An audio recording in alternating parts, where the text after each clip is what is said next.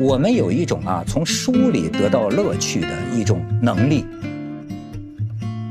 你为什么活着？不是因为你读的，是因为还有很多书你没读。从就业的角度上讲，选择去参加艺考，实际上不是很明智。你连点死记硬背你都没有，我怎么能相信你是诚心诚意的要成为栋梁之才呢？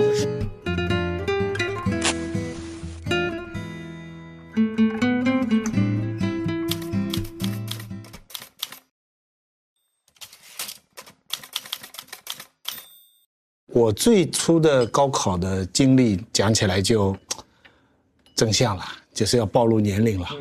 暴露了，说不定还显得你年轻点。其实我们的考试是经过推荐去的。嗯，我是因为做什么生产队副队长啊，表现非常出色。做过生产队副队长的，对嘿，对许副队长，许副队长。啊，然后表现很出色，才让你推荐上去参加考试的。哎，那去考的时候你紧张吗？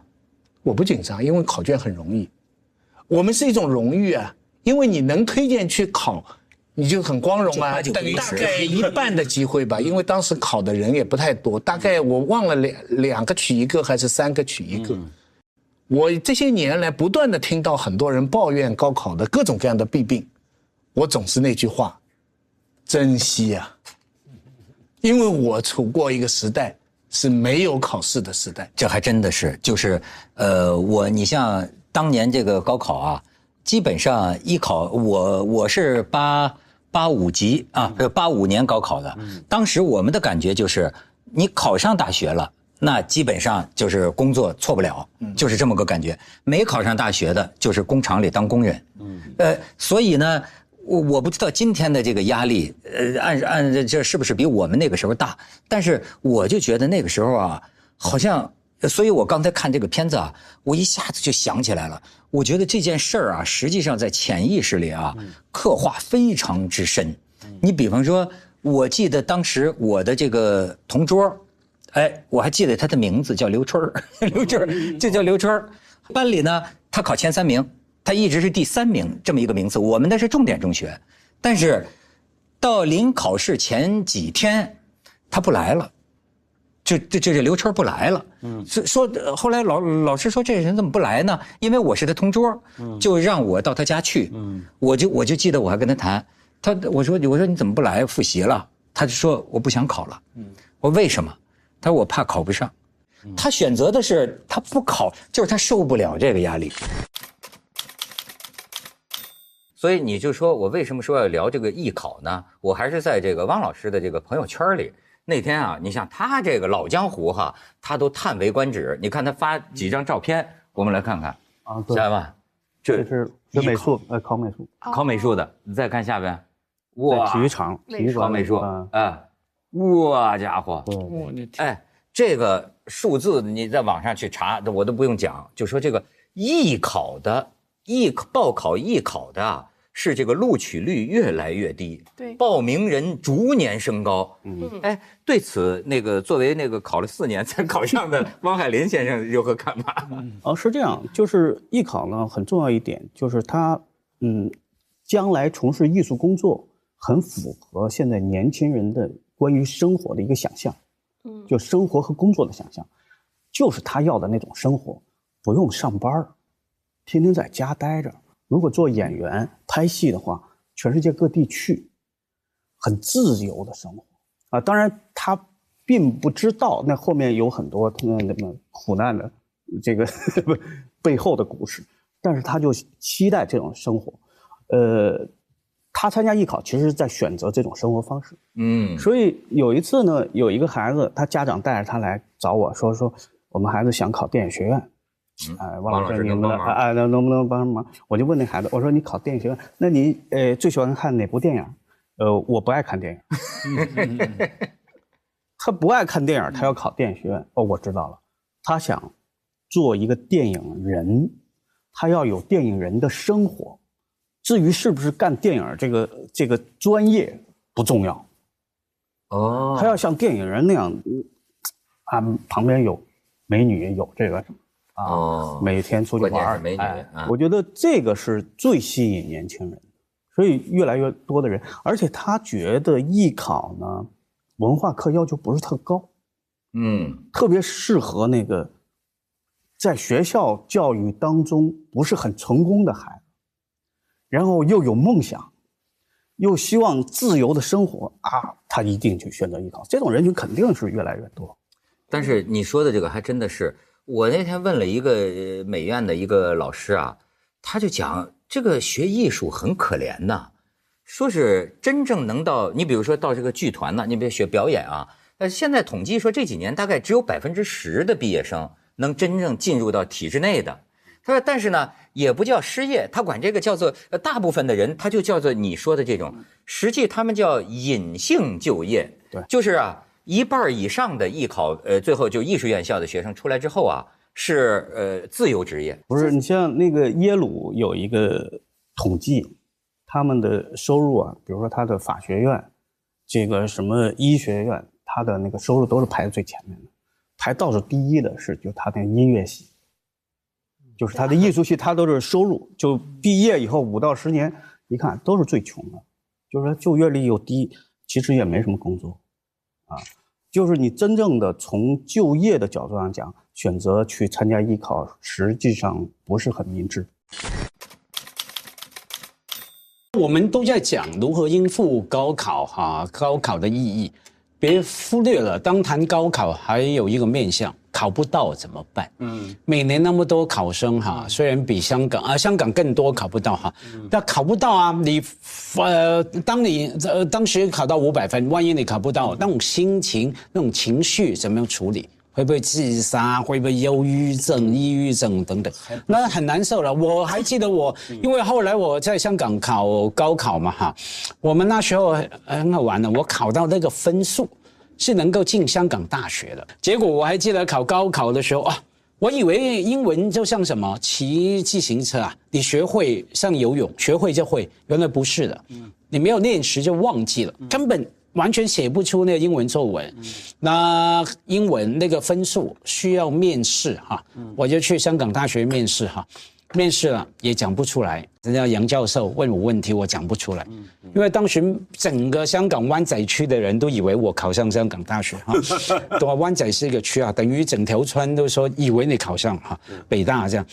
我还记得我一个人守在那个我家楼下的邮箱那边，等着邮差来，等三天嘛。每天大概的时间我都下去等他，把包包放下来发信，哎，今天有没有？第二天没有，第三天有了，然后发了个信，我一拿出来，不马上打开，慢慢看，慢慢看，慢慢看，慢慢看，一看，对不起，我们不录取你。天哪！哇，那个感觉我到现在都记得。站在那天，那站在那边，我们家的门前，然后呢，我还记得那种感觉啊。哎，那时候呢，非常感恩，有一个很包容的家人，嗯他们没有鼓励我，可是也没有问我，因为他们我一回家，他们看我的脸色，也什么话没讲，就知道嘛。然后呢，没有问，没有问半句。我还记得吃饭。吃饭还故意把话题讲到啊，江辉，不如明天我们去澳门吧。到今天这么多年来都没有提，所以呢，我的意思是说，我这种经验啊，我除了想有那七百万个学生考上了，其他考不上，整个社区有没有，或者说学校有没有支援他们的情绪，呃，支持他们，家里怎么样来对应？这个这个非常重嗯。要，我们有这个历史经验可以证明，要做好他们这个呃失败考生的心理辅导工作。比如说，在这个唐朝末年啊，有一个叫黄巢的，嗯。就是一生中 考了多次，最后一次哈全力一搏，终于没有考上，嗯然后离离离开长安的时候，留下了一首诗：“待到秋来九月八，我花开后百花杀，冲天香阵透长安。”张艺谋的电影名字，满城尽带黄金甲，回去发动农民起义去了。你看今天呢，我看有的呃是呃有的这个年轻人啊，哎，他就跟我聊天，我就发现呢，呃，他不爱看书，嗯，一看就睡啊，最好的安眠药，一看就睡。我就觉得就是说，哎，平常就说很空虚啊，很迷茫啊，不知道该干什么。你看像咱们这个岁数的人吧，我也不一定跟年龄有关，就至少我吧，我觉得哎，飞机延误，我从来不着急，嗯，只要我有本书啊。只要我有本书，你等三个小时，我他他坐飞机上看书呗。这个我现在碰到飞机延迟哈，我常想起他这句话。嗯，我每次很焦躁的时候，我就想起文涛说过一句话，他说你不用急啊，你正好看书啊。对对对，哎，这就是咱们这苏东坡说的“莫听穿林打叶声，何妨吟啸且徐行”。什么“竹杖芒鞋轻胜马，谁怕一蓑烟雨任平生”，那都是瞎掰了。但是我是说，就是我们有一种啊，从书里得到乐趣的一种能力，一种爱好。呃，所以呢，我那天那个小孩就跟我讲，他说啊，我们从小啊做功课啊。做到晚上十二点，连电视都看不成了。他看见这个书啊，他就烦。他考完了之后，他看见这个书，从此就烦了。我记得我们高考的时候啊，我是临高考前两个星期才开始真用功，之前一直陶醉于不能复习太早，复习太早效果不好，是吧？啊，一一定是你礼拜一考试哈，你礼拜六、礼拜天复习。或者但礼拜天晚上不能复习，你要是礼拜三、礼拜四提早复习了，那脑子就……我在两周之前都是看课外书，嗯，然后呢，班里大概我考个三十多名，实际上是我自己掌握到三十多名，对吧？咱们就藏拙要低调，但是我心里知道，我心里知道，就是说这个我只要一下功夫，蹭我就能上去。所以我一高考考我们班里第十名，我们那个重点嘛，就就考上。我说的是什么意思呢？就是说。它是两件事儿，也是徐老师刚才说的。你知道，这让我想起当年那个科举，就是王阳明。我我那天发现，王阳明就是明朝的这个大儒，讲究这个良知良能嘛。王阳明当时也碰到过这个，他就觉得，他说第一，人要修养自己，人生的进步，我要读圣贤书，修身养性，这是一条路。但是另一方面呢，没有科举就没有晋升之阶，对，嗯，对吧？这两个矛盾。他跟他的子侄辈们也是在说说，哎，不要因为科举啊荒废了这个修养圣贤之道。但是呢，你不好好复习功课，你把心思放在看闲书上头，你考不上你怎么办呢？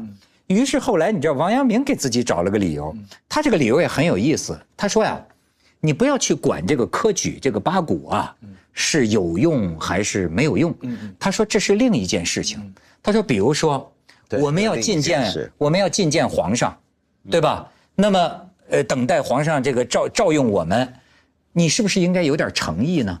你是不是应该哎先给皇上行礼，或者呢再带点家乡的土特产？就是你要有诚意。高考就是一个诚意，就说死记硬背吧，你连点死记硬背你都没有，我怎么能相信你是诚心诚意的要成为栋梁之才呢？你看王阳明这个说法，我们还挺有意思。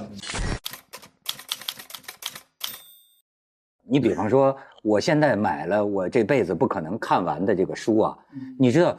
哎，我我我觉得我很贪婪，你知道吧？我我觉得就像个这个很很贪贪什么呢？贪知道，就是其实我觉得我活在这个世界上干什么？就是说什么都想知道，就好奇心太强了。所以不是因为想想想装什么什么什么有学问，真的不是，就是想哎呦五千年的历史里边多少事儿啊，就觉得我活这一辈子就几十年。但我要能把五千年的事儿全知道，我不是比你们赚吗？嗯。但是呢，我不还是要提一个问题，就是因为老在想想将来啊，就将来要真的是知识储存都能够外置了的话，你这个大脑空着干嘛？我有一次跟这个钱文忠啊，钱文忠老师聊，他说老师不是季羡林嘛，嗯。我就跟他说，我说你看为什么那个时候这个咱们说这个民国的时候，陈寅恪啊，这这这也有人陈寅恪吧，就是说学贯中西，几十门外语，甚至他涉猎几十个学科。我说这样的一个人，为什么今天都没有了？但是钱老师给我讲一个答案，我倒是没想到。他说呀，他说你比如说我老师，他说我告诉你，他实际是这样的。就是在我老师的那个年代，他可以身兼多个学科。他说，但是到今天呢，他所涉猎的任何一个学科，单一学科来说，研究的深度啊，已经超过了他们当年。对对。但是呢，这每一个学生只是奔了一门这个学生呢就不知道另一门了。所以你看，这是现代的一个特征吧？就是说，他无限专业化了。可是我又在想一个问题，你比如他们在讲，就是说，我还看过一篇文章，就是劝君莫谈陈寅恪嘛，对呢，大概的意思就是说，陈寅恪的学术就像陈寅恪说王国维一样，就是他的学术是不是那么样的泰山一般，或者说无可争议、无可推敲呢？重点不是在那儿，重点在人格，就是或者说重点在一种呃，陈寅恪所说的气节、嗯，风范。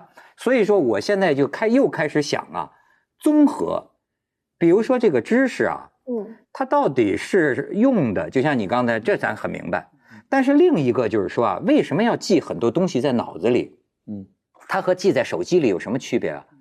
我觉得啊，是不是你这个头脑就像个香炉啊？嗯哎，它扔很多书，实际存在你脑子里啊，它可不是像存在电脑里，它自己会化合吧？对，揉它就成一个成了东西。对你史航今天你能成为一个这样的人，把很多事情像金庸一样、武侠一样去理解，这就说明当年的金庸的一些东西啊，成了你这个人。其实就这么说吧，那些书啊，你的阅读啊，在盘你的脑子，嗯所有那些书来轮番盘你的脑子。所以你脑子当然也有层包浆啊，包的脑浆，嗯啊，反正这个是有用的。而且刚才你说那个，就说买很多书这个事儿啊，以前都当原罪当羞耻，可我现在越来越觉得，这不就是热爱生活、热爱生命吗？对，就是人呢，你知道了很多事儿，读了很多书，看过很多电影，可你为什么活着？不是因为你读的，是因为还有很多书你没读，你电影没看，姑娘没认识，你才值得活下去。我就说人呢，跳到游泳池里，你皮肤接触到的那层水不可能拖着你浮起来，正是你没有接触到的水，才让你浮起来。是你没读过、没经历过一些让你活，要不然就啪嗒一下子，你跳水池子你就摔死了，你只湿淋淋的摔死了。就是你没接触到，又觉得有意思事儿。我买了，证明什么？我求生，我光荣，我想活下去。哎，所以说啊，“望洋兴叹”这个词儿啊，是个很美的画面。对呀它不光是在岸边叹息的那个人，实际上，当你望洋的时候，就说明啊，你的你的生命里有那片大海啊。对你跟这片大海，虽然你憧憬过。就这点儿 憧憬过，至少憧憬过。包括说咱们刚才说，好多人说，我现在不用看看书了，我随时百度百科搜出来，不一定。对，有些东西你你去搜出来的，你理解不了。你如果没有长时间去浸淫在这个知识体系里面去，你连搜索都不会。就我觉得特别要破除这个搜索崇拜。对，就是你知道，当我和我还有一个朋友叫张立宪，我们两个人当 什么都不是的时候，我们两个人特别爱在网上搜自己。他搜的叫主张立宪，我搜的叫历史航程。有时候是主张立宪的历史航程，俩人都在，一看。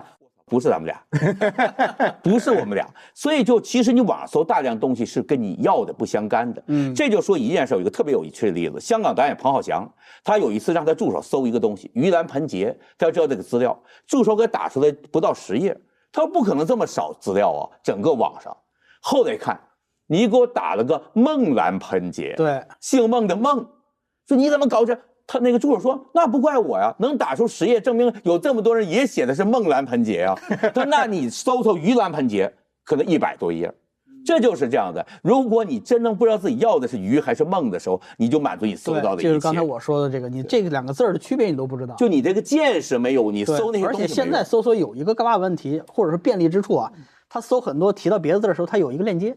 嗯，你提到窦文涛什么怎么样，生于什么，就是在武汉读的大学，武汉它也是个链接，你点开之后，武汉大学的所有的这个校史都有了，很方便。但是这种方便往往就咕咚一下你就沉进去了。我就有一次亲身经历，有一次我是在搜什么呢？在搜玄武门，宣武门，宣武门，北京的宣武，北京宣武门打的时候就打错了，打成玄武门了，自动跳出来一个条目“玄武门之变”。我说那行，看看吧。看到玄武门之变，忽然我想起来，哎，我说下面还有一条目“玄武门之变”，当年拍过港剧，嗯，李丽珍唱的歌。我是在想，我说李丽珍唱的这个那个那个那个这个爱爱爱江山爱爱美人不爱江山，还是爱江山不爱美人？听完之后，我说这歌我听过，李丽珍这人的履历我没了解过。看到下面有一链接，我又点李丽珍，看到她的履历之中有一条，她说她是第一个，除了她唱那些古装歌曲，她是第一个把雷鬼音乐，打雷的雷，鬼怪的鬼，把雷鬼音乐引入台湾的人。啊，我一看，我说这个名字酷啊！Marley，嗯，点开一看，牙买像你说牙买加的音乐，我说牙买加音乐里面有一个至尊北斗一样人，我现在已经忘了，这这知识不算我的这波波马雷啊，啊。他呢就说这个人的牛之处是以，甚至他的音乐导致当时的两个政党和解啊。我说这个也酷啊，才查那两个政党，一路查到了十六世纪西班牙人对牙买加的殖民史，一下午就没了。但你回来的时候，宣武区都撤销了。对，你比如说啊，假如我是你的学生，那我说这个老师老师，我我现在该怎么办？比如说我想留在北京，嗯，但是我找不到工作，现在竞争太激烈了，找不到工作，我生存都有困难。那你跟我讲什么价值观？讲什么人生观。我现在的问题也许是我要不要留在北京啊？啊，还是我只能回我家乡，我也不想回去了。那我我下顿饭在哪儿？就是，这我何以自处呢？你会怎么回答他？我一般都是这样，这种情况我经常也是经常遇到啊。学生跑到我这来，我们经常聊到类似这个问题啊。这个是应该是步步生疑，步步你得自己了断这些事情，你得走一步说一步。严格意义上就说啊，嗯毕业之后你要找到工作，那就好，如何找到这个工作？你要解决这个饭碗问题。对呀、在我画画的不是经常说一个叫“眼前两碗米饭”，你先解决这两碗米饭，眼前两碗米饭，对吧？然后心中一粒飞鸿啊。还有还有飞鸿呃，呢。自自由的那个想象的啊，思想上的、情感上的那种自由，那个是比较高端的一种享受，是吧？但是你眼前的你这口饭你吃不上，你想什么？此生不存，你遑论其他，对是吧？这个是必须的。对，是啊，那这个问题他目前最大的疑问可能就是要找这份工作，嗯，对不对？那好，那你先解决这个问题啊！我就一直主张不要那。我们刚才谈的是把前前后后的不同年龄阶段的，甚至人类的面临所有问题，你怼在一个人，此时此刻你要让他整体解决，那是不可能的。对每个人都都都，你得一步一步的走啊，步步的，我说步步生疑，那先解决眼前的这个疑问。所以我比较赞同的就是，人不要先有一个形，把自己设想成一个什么样子啊。嗯嗯嗯。你这个形，我不说你是个方的，世界上哪有那么准确的一个方形的一个尺寸的东西，你你可以把你搁下，是不可能的。啊，那那好，人家最好要无形。就是我的意思，就跟水一样，嗯，流到一个什么形状里，我就是个什么，随物复形。是，但是不，如果说我有两碗米饭的这个饭碗，嗯嗯但这个饭碗不是我喜欢做的事情，那我怎么办呢？那你眼前，你你你能更需要你你能换个工作吗？对，没有，啊，那那就那就坐着嘛，没有更好的选择那肯定要。先坐着嘛。所以我跟我学生说，你先解决这个饭碗的问题，这都不这都甭废话。